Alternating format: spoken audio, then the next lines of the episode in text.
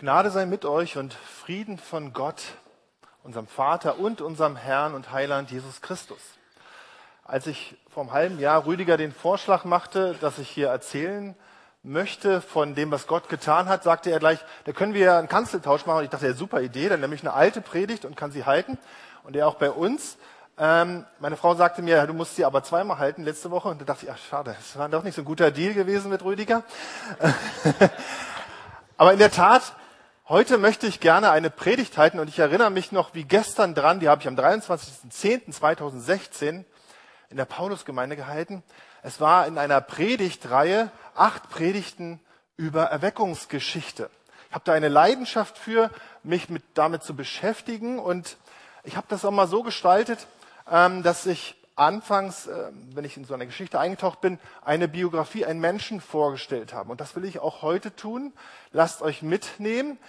Etwas Neues bricht an. Teil 5 war es damals. Und äh, vorangegangen waren halt schon einige Predigten, zum Beispiel Jonathan Edwards, George Wisfield oder Nash oder hier Finney. Und in der Predigt davor war es halt eben John Wesley, den ich mir angeguckt habe. Und wenn ihr sie euch vor Augen führt und ihr euch ein bisschen auskennt, wisst ihr, das waren alles geistliche Männer, Vollzeitler. Heute möchte ich nicht jemand vorstellen, der wie John Wesley 40.000 Predigten gehalten hat. Nein, ich möchte jemand vorstellen, der aber auch, un, also jemand, der unglaublich viel bewegt hat und ähm, eine unglaublich charismatische Persönlichkeit war. Er war weltberühmt. Warum war er weltberühmt? Weil er ein Ziel im Leben hatte, was unmöglich war zu erreichen damals. Unmöglich. Und das Verrückte war, er hat dieses Ziel auch am Ende seines Lebens erreicht. Und zwar war das Ziel folgendes Ziel, die Abschaffung des Sklavenhandels und der Sklaverei selbst. Ihr wisst, der Groschen ist gefallen, William Wilberforce. Ähm, und lasst euch mit hineinnehmen in diese Zeit. 1759 wird er geboren in Yorkshire in der Grafschaft Hall in diesem schönen Haus. Und noch heute steht diese riesige Statue in dem Ort, die an diese Verdienste von ihm erinnern. Ich möchte an dieser Stelle auf dieses Buch von Erich Metaxas verweisen. Viele kennen das wahrscheinlich über ihn. Und da habe ich die meisten Informationen. Deswegen gehe ich auch nicht komplett durch sein ganzes Leben. Wer sich dafür interessiert, kann sich das angucken. Kindheit streifig, sieben Jahre, nächstes Bild. Eine Anekdote aber daraus möchte ich erzählen. Sein Lehrer hat festgestellt, dass er unglaublich rede- und gesangsbegabt war und er hat ihn auf den Tisch gesetzt und ließ ihn immer vorlesen. Aber wir tauchen jetzt ein äh, aus der Kindheit heraus in das Studentenalter und da gucke ich nach rechts. Also hört gut zu, Studenten, ne? wer ist Student, meldet euch mal bitte. Ah, okay, Student oder junger Erwachsene, rechts, genau sehe ich. Ähm, also, er ähm, war Student mit 17 in Cambridge, schon recht früh. Und äh, man schildert, dass dieses Studentenleben gar nicht viel anders war. Was macht ihr Studenten? Äh, LAN-Partys, Partys, äh, Mädchentreffen äh, und so weiter. Und genauso war das eben damals auch. So wurde es geschildert. Gesellschaftsspiele, Theater. Und man lernte nur dann, wann es unbedingt nötig war. Kennt ihr das? Unbedingt nötig, einen Tag vorher. Ebenso Wilberforce, der lernte auch nur einen Tag vorher, war also ein richtiger Lebemann als Student. Und ähm, durch seine außerordentliche Intelligenz reichte das aber auch aus. Ähm, naja, so, soweit Wilberforce. Interessant war, dass nach der Studienzeit er im Alter von 21 schon äh, einfach wunderbarerweise als Politiker ins Parlament berufen wurde im Alter von 21. Und da schreiben Berichterstatter, nächste Bild hier, äh, dass er eine unglaubliche Gabe hatte. Ein Parlamentsberichterstatter ähm, schreibt über seine Stimme. Sie war so alt, so unverwechselbar und melodiös, dass auch das feindseligste Ohr ihr mit Entzücken lauscht. Seine Rede schmeichelte dem Ohr, so dass man selbst, sollte er Unsinn reden, sich genötigt fühlte, ihm zuzuhören. Alle, die ihn je hörten, scheinen sich über die Redekunst Wilberforce einig zu sein, selbst wenn sie anderer Meinung waren als er.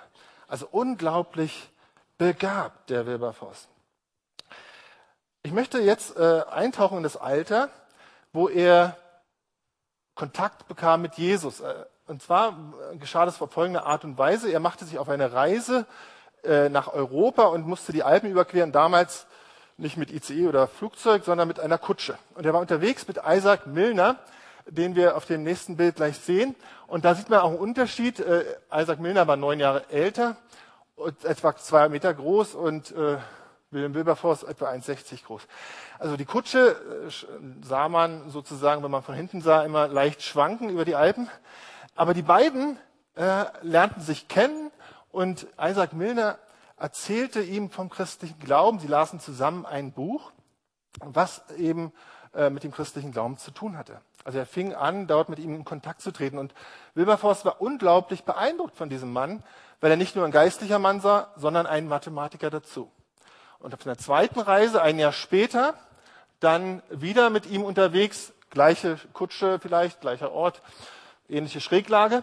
Ähm, auf jeden Fall lasen sie dann nicht nur ein Buch über den christlichen Glauben, nein, sie lasen das griechische Neue Testament in Originalsprache. Und das hat was in ihm bewegt.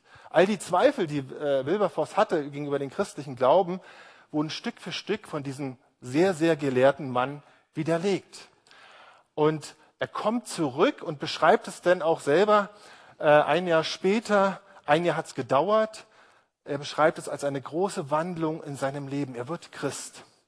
Zurück in England äh, sucht er einen Mann auf, der damals schon relativ bekannt war. Ein zweiter Mann, der ihn prägt, geistlicher Art, John Newton. Wir kennen ihn vermutlich äh, als den Sänger. Welches Lied? Welches Lied hat er komponiert, John Newton? Helft mir. Amazing Grace, genau, ja. Das äh, berühmte Lied und John Newton, der ehemalige Sklavenhändler, wurde ein geistlicher Mann. Also Wilberforce will sich erkundigen, was soll er jetzt tun? Und üblich zu dieser Zeit war, wenn ein Mann in diesem Stand als Politiker Christ wurde, also in der Art und Weise äh, als evangelikaler Christ, dann wechselte er in den Beruf des Pfarrers. Er wurde geistlicher. Und John Newton sagt, nein, du bleibst dort, wo du begabt bist. Du bleibst an dem Ort in der Politik. Und das war damals revolutionär, dass er das zu ihm gesagt hat. Und das hat auch Wilberforce komplett verändert. Erstens, äh, sein Leben wurde verändert. Er wurde, machte Gott zu seiner Priorität. Man liest in seinen, äh, sag ich mal, Aufzeichnungen, dass er sehr frustriert war, dass er viele Jahre seines Lebens als Student weggeworfen hat, sondern jetzt auch ein Wechsel sozusagen stattfand, wo er mit aller Kraft, die ihm zur Verfügung stand, auch mit all seinen Gaben Gott und den Menschen dienen wollte. Das war Wilberforce neues Ziel und er ging ins Gebet und zwei Jahre später nach seiner Bekehrung bekam er von Gott einen Eindruck, zwei Ziele seines Lebens zu verfolgen. Und zwar, die lesen wir hier, er schrieb am 28. Oktober 87, der allmächtige Gott hat mir zwei Ziele gesetzt. Die Abschaffung des Sklavenhandels und die Reformation der Sitten in England. Diese beiden Ziele das waren Wilberforce ähm, Eindrücke, die er hatte. Und wir wissen, dass er dieses Ziel erreicht hat. Und ich finde, das, das macht jetzt so, ein, hm, so eine respektvolle Pause eigentlich mal deutlich. Wir wissen, er hat es erreicht. Und wir wissen, dass er dafür 20 Jahre brauchte. 20 Jahre, jedes Jahr neue Eingaben, Enttäuschungen und wirklich äh, auch gesellschaftliche Schwierigkeiten, um entsprechend dieses Ziel zu erreichen. 20 Jahre. Am Ende, als er es erreicht hatte, sprach er mit seinem Freund Henry, ähm, da war er der erste Schritt getan, dass der Sklavenhandel abgeschafft wird. Und er sagte, was nehmen wir uns als nächstes vor? Natürlich die Abschaffung der Sklaverei. Und das Ziel verfolgte er dann weiter. Ganz wichtig, noch die dritte Verknüpfung, auf die ich hinweisen möchte. Das ist John Wesley zu dieser Zeit, ähm, ein Erweckungsprediger, der Methodist war. Und ja, wenn wir uns das vorstellen, zu dieser Zeit gab es in England mächtige Erweckung, unter anderem losgelöst durch so eine Prediger wie John Wesley oder anderer Art. Ähm, und zuerst war es so, äh, dass diese Erweckung eher einen niedrigen Stand sozusagen sich ausbreitete. Aber dann äh, hatte John Wesley auch, äh, wurde aufmerksam auf William Wilberforce und er sah etwas in ihm, was, äh, was er sozusagen weitergeben wollte. John Wesley war selbst kurz vor dem Sterben, sechs Tage vor seinem Tod, verfasste er einen Brief und es ging ihm darum, die, den Stab weiterzugeben. Er setzte sich auch schon gegen Sklaverei ein, John Wesley, und er sagte, dieser Mann könnte dieses Ziel erreichen. Und er schreibt ihn folgenden prophetischen Brief. Und ich möchte nun einen Ausschnitt daraus vorlesen. Er schreibt, mein lieber Herr, es sei denn, dass die göttliche Kraft euch dazu erweckt hat, wie Athanasius gegen die ganze Welt zu stehen, so sehe ich nicht, wie ihr Lieben mit eurem rühmlichen Unternehmen durchdringen wollt, der Bekämpfung jeder elenden Schokerei, die ein Skandal für die Religion, für England und für die menschliche Natur ist. Es sei denn, dass Gott euch zu eben dieser Sache berufen hat. Sonst würdet ihr vor der Gegnerschaft von Menschen und Teufeln kapitulieren. Aber wenn Gott für euch ist, wer will wider euch sein? Das war eine Prophetie für sein Leben. Und Gott benutzt beide, den Erweckungsprediger und den begabten charismatischen Politiker. Ich komme später auf die beiden zurück. Wie ihr merkt, vielleicht schon ähm, bin ich mitten im Thema. Das Thema ist ja die Frage, wie kann das Evangelium die Gesellschaft transformieren? Und natürlich ein paar biblische grundlegende Gedanken nach, dem, nach der Einführung. 1. Mose steht folgendes. Gott schuf also den Menschen als sein Abbild. Als Abbild Gottes schuf er ihn. Als Mann und Frau schuf er sie.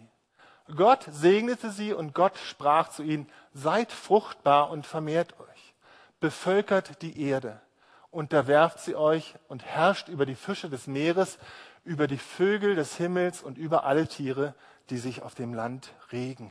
Also ganz klar, Gott sagt und Gott übergibt dem Menschen die Verantwortung. Die Verantwortung für seine Schöpfung. Und er benutzt hier gleich zwei starke Begriffe. Herrschen und unterwerfen. Auch im Hebräischen sind sie sehr, sehr stark. Und wir vielleicht mit unserer Geschichte, auch vom Dritten Reich geprägt, äh, haben da vielleicht gleich negative Assoziationen. Aber das ist natürlich hier nicht gemeint.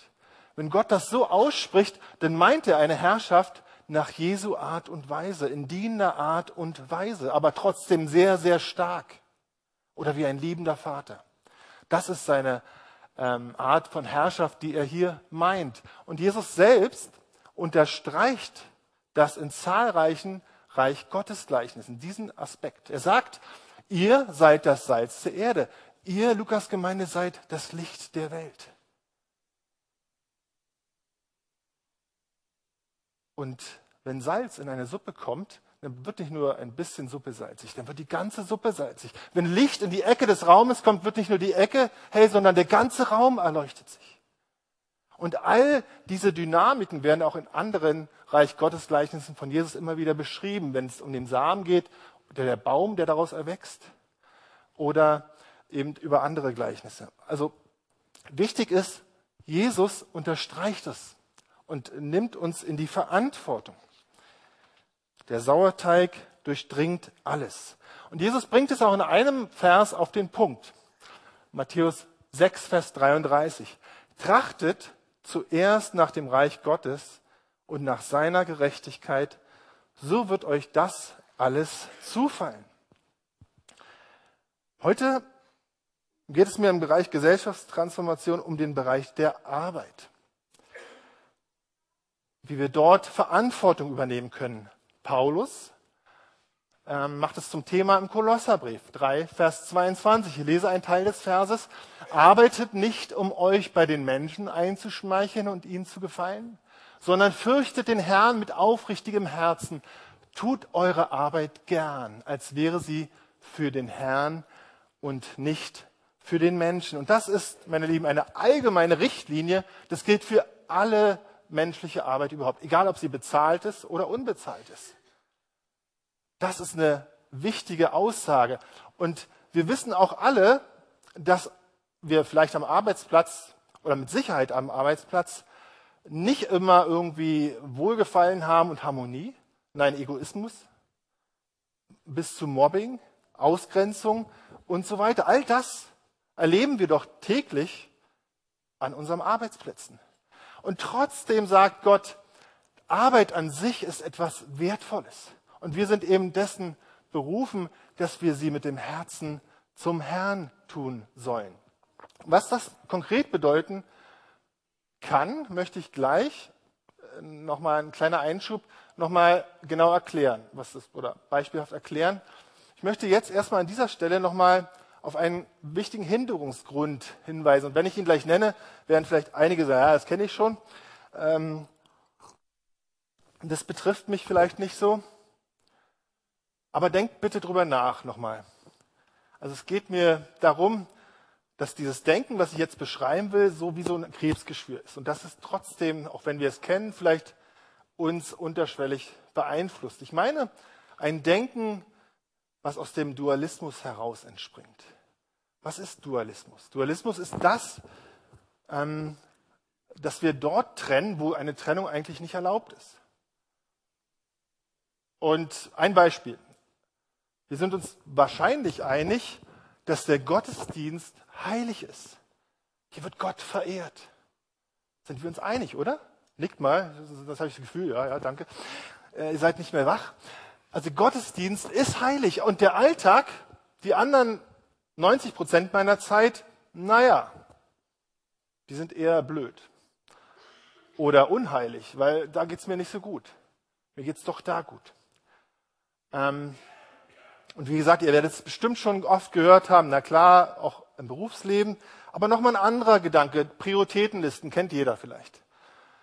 Erste Priorität ist Gott, zweite meine Familie, Beruf und so weiter und so weiter. Aber letztendlich ist auch dieses Denken in Prioritätenlisten, was Reich Gottes betrifft, nicht richtig. Wenn Gott die Priorität ist, dann erfüllt er die Ehe, denn erfüllt er 100 Prozent mein Berufsleben. Und das hat alles plötzlich 100 Prozent und da gibt es nicht prozentuale Abstufung. Also ich glaube, das ist ein Punkt, der uns doch stärker betrifft, als wir vielleicht meinen. Oder wenn der Pastor dich fragt, oh, kannst du nicht mehr machen in der Gemeinde? Ob du ein schlechtes Gewissen kriegst. Das ist alles mit diesem Denken zu tun. Also nochmal, Reich Gottes ist ähm, da, wo du lebst, da, wo du hingehst. Und da nochmal ein persönlicher Aspekt. Ich selbst wurde in dieser, ähm, dieser Basis freigesetzt, weil ich, ich war auch in der Gemeinde ehrenamtlich tätig. Die meiste Zeit meines Lebens war ich äh, überhaupt nicht hauptamtlich, sondern äh, ja, in der Welt tätig. Und ähm, in der alten Gemeinde, in der Apostel Petrus Gemeinde, war ich 19 Jahre ältester und wurde dort in einer Art und Weise von meinem Pastor freigesetzt, was mich ganz geprägt hat. Und zwar zu dieser Zeit war ich semi-professioneller Radsportler, habe verrückte Sachen gemacht, in den Alpen Berge runtergefahren, auf Zeit, auf Geschwindigkeit und ähm, wettkampfmäßig äh, Europameisterschaften, Weltmeisterschaften und so weiter. Und wir waren oft sechs Wochen am Stück unterwegs und ich war Ältester. Und niemals hat er gesagt, das, was du dort tust, äh, beeinflusst negativ dein Ältestenamt. Er hat mich immer freigesetzt, immer ermutigt dazu. Immer gesagt, bring da Reich Gottes mit hinein. Und wenn ich Ältester war, war es 100 Prozent, aber eben auf dem Berg ab, äh, mit 80 km/h war es auch 100 Prozent Reich Gottes. Beides ist Reich Gottes, zur Ehre Gottes. Und das hat mein Denken verändert. So haben wir auch als Gemeinde, und vielleicht denkt ihr auch ähnlich, so von unserer Vision und von unserem Dienstfokus her Folgendes beschrieben. Meine Vision von Gemeinde beinhaltet ein Freisetzen, Fördern von Menschen, ihrer Berufung gemäß Reich Gottes zu bauen. Ich glaube, da sind wir nicht weit voneinander entfernt. Das glaube ich nicht. Und ähm, indem wir so denken, macht zum Beispiel die Aussage der Missionsbefehl ganz anders Sinn. Und zwar, Darum geht hin und macht zu Jüngern alle Völker, tauft sie auf den Namen des Vaters und des Sohnes und des Heiligen Geistes und lehrt sie halten alles, was ich euch befohlen habe. Und siehe, ich bin bei euch alle Tage bis an der Weltende. Das ist der Missionsbefehl. Und wie können wir nun ganze Völker Jüngern. Natürlich ist ein kleiner Seitenhinweis auf Wesley und Wilberforce. Bekehrung, Transformation von Einzelnen, Aufgabe von geistlichen Leitern. Unter anderem äh, Lukas-Gemeinde Alpha-Kurs, wie ich höre, sehr gut. Das, äh, das begeistert mich. Missionarisch sein als Gemeinde. Aber eben auch, was haben wir gesehen, Einfluss in der Gesellschaft, an strategischen Positionen, Verantwortung übernehmen. Nebenher gesagt, Wilberforce gründete oder unterstützte 69 Hilfsorganisationen in seinem Leben, die er maßgeblich unterstützt hat. Also die Frage ist nochmal, und da kam es schon mal zum ersten Mal vor, durch John Newton angeregt, Christen transformieren die Gesellschaft. Die letzten Jahre wurde es immer wieder auch zum Thema in unserer Zeit. Und auch das, wenn ich das jetzt erwähne, wird es ein oder andere oder viele von euch kennen. Diese Idee, Seven Mountains der Gesellschaft, sieben Einflussbereiche der Gesellschaft, dort Veränderungen, dort die strategischen Plätze besetzen und dort Veränderungen bewirken. Also nehmen wir sie uns nochmal vor. Ganz kurz, ich will das jetzt an dieser Stelle überhaupt nicht vertiefen, aber es lohnt sich auch das nochmal zu erwähnen. Politik. Der Herr hat eine Meinung darüber, was in der Politik passiert. Er will nicht, dass Unrecht Recht genannt wird, oder? Sind wir uns einig? In der Wirtschaft, Jesus sagte, das meiste, was er irgendwie hat, irgendwie mit Geld und Wirtschaft zu tun gehabt. Im praktischen Leben. Wissenschaft und Medizin. Der Schöpfer des Himmels und der Erde interessiert sich für den Menschen. Er hat nicht nur irgendwie Interesse an so himmlischen Zeug, sondern er schafft die Erde. Kirche, die Aufgabe der Kirche, Reformation, das war bei euch Thema in den letzten Wochen. Reformation, Erneuerung, Buße, das ist unsere Hauptaufgabe. Erziehung und Bildung, 80 Prozent unseres Wissens stammt aus der Familie.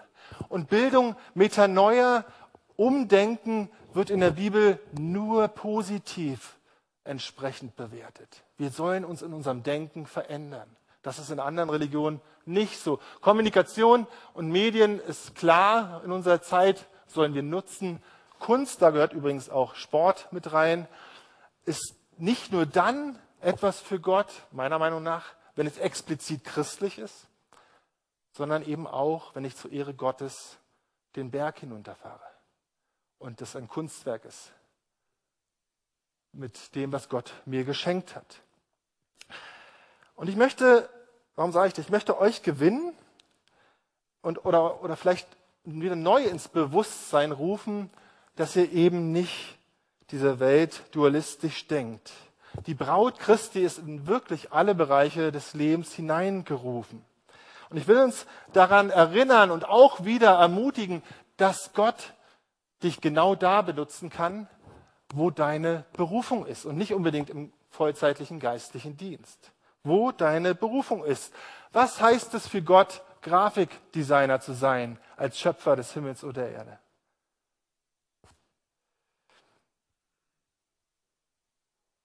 Lasst uns unsere Berufe mit Gottes Augen sehen. Ich möchte an dieser Stelle Timothy Keller ähm, zitieren. Er hat äh, ein super Buch geschrieben über dieses ganze Thema und hat acht unterschiedliche Ansätze aufgelistet. Die will ich jetzt nur vorlesen und damit vertiefe ich nochmal den Gedanken, was es bedeutet, zur Ehre Gottes zu arbeiten. Und da sagt er Folgendes. Gott durch meine Arbeit dienen heißt, etwas für die soziale Gerechtigkeit in der Welt zu tun. Gott durch meine Arbeit Dienen heißt stets ehrlich zu sein und meine Kollegen zu missionieren. Ich lasse den Vorsatz weg. Meine Arbeit gut, ja exzellent zu machen. Etwas Schönes zu schaffen. Mir die Verherrlichung Gottes zum Ziel zu setzen und die Kultur in diesem Sinne zu beeinflussen. Sie durch alle Höhen und Tiefen mit einem dankbaren, freudigen, vom Evangelium verwandelten Herzen zu tun das zu tun, was mir die größte Freude und Leidenschaft gibt. So viel Geld zu verdienen, wie ich kann, damit ich entsprechend freigebig sein kann. Das erzählen mir übrigens oft Studenten. Aber ich will das ernst nehmen. Und natürlich, ich hoffe, das ist deutlich geworden, unsere Biografie, unsere Ethik, aber auch unsere ja, Frömmigkeit prägen jetzt darüber, wie wir über unsere Arbeit denken. Und ich finde es sehr schön, weil er das aufgelistet hat und nicht gesagt hat, nur eine Sache ist der Punkt, sondern es, es zeigt schon mal, es ist was ganz vielfältiges Thema, was das bedeutet. Es ist ein ganz vielfältiges Thema. Und ich bitte euch, ich habe diesen Zettel auch, äh, beziehungsweise die acht Punkte kopiert, die liegen irgendwie im Infopunkt. Da sind 50 Kopien, da kann man nochmal drüber nachdenken, auch persönlich für sich selbst. Ähm, ich bitte euch aber nicht den Fehler zu machen, den Vorsatz zu verändern und zu sagen, Gott durch meine Arbeit dienen heißt vor allem stets ehrlich zu sein und meine Kollegen zu missionieren. Ich erzählte, ich hatte andere Berufe. Das war für mich eine, eine Vision als Schlosser. Ich war zuerst Schlosser und da haben sich Menschen bekehrt. Das war meine Vision damals.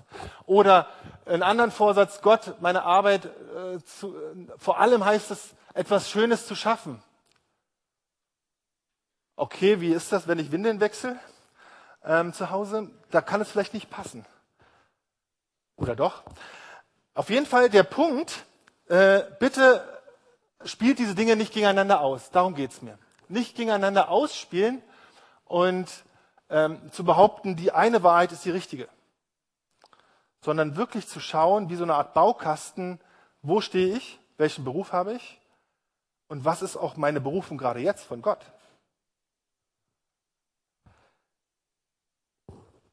Henning, ich komme zum Ende meiner Predigt. Zum Ende heißt, ich komme zu Wilberforce zurück. Und ich habe äh, gesagt, dass ich begeisterter Biografienleser bin. Und ich bete, und mein Gebet war im Vorfeld der Predigt, dass ihr durch diese Biografie von Wilberforce berührt werdet. Auch liebe Studenten, ihr auch.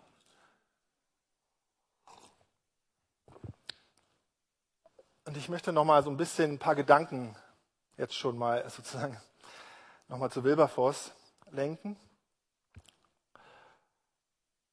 Wilberforce war kein Vollzeitler, aber er war von Gott begabt. Er war intelligent und charismatisch. Und er war berufen in die Politik, dort, wo er Einfluss hatte.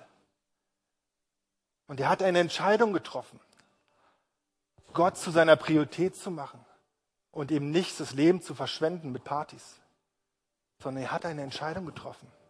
Und vielleicht ist der ein oder andere hier gerade mit 25, was will ich werden? Gott, meine Priorität und mein Leben nicht mehr verschwenden. Er hat sich zwei Ziele von Gott aufs Herz gelegt, hat zwei Ziele bekommen, unmögliche Ziele. Und er war hartnäckig, hatte Ausdauer, 20 Jahre Kampf. Und er hielt fest an der Prophetie von John Wesley. Wo habt ihr prophetische Eindrücke in euer Leben? Habt ihr sie in eine Schublade versteckt? Was sind eure Ziele als Person? Und am Ende war er siegreich. Er hat das gesehen, was Gott ihn aufs Herz gelegt hat.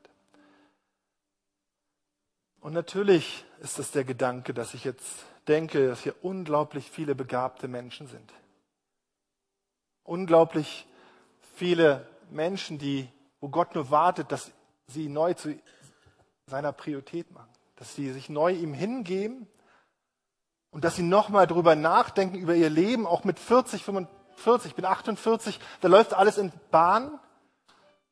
Aber wo hat Gott jetzt vielleicht noch was Neues gelegt mit 48? Wo sind die Ziele, die ich verfolgen soll? Lass es dir zeigen. Und halte daran fest, zu Gottes Ehre.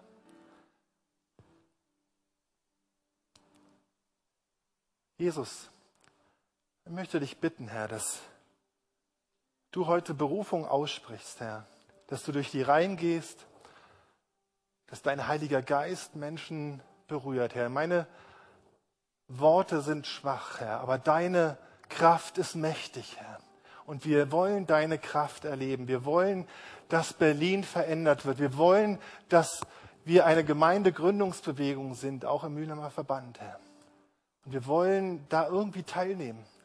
Und ich bete, dass du jetzt sprichst zu Einzelnen, Herr. Du siehst heute Morgen den Einzelnen, den Student oder Auszubildenden, die Mutter, der Vater, der zu Hause ist, oder den Mediziner, den Anwalt, Politiker oder, oder, Handwerker. Überall sprichst du Berufung hinein, Herr. Setz sie frei zu deiner Ehre heute Morgen.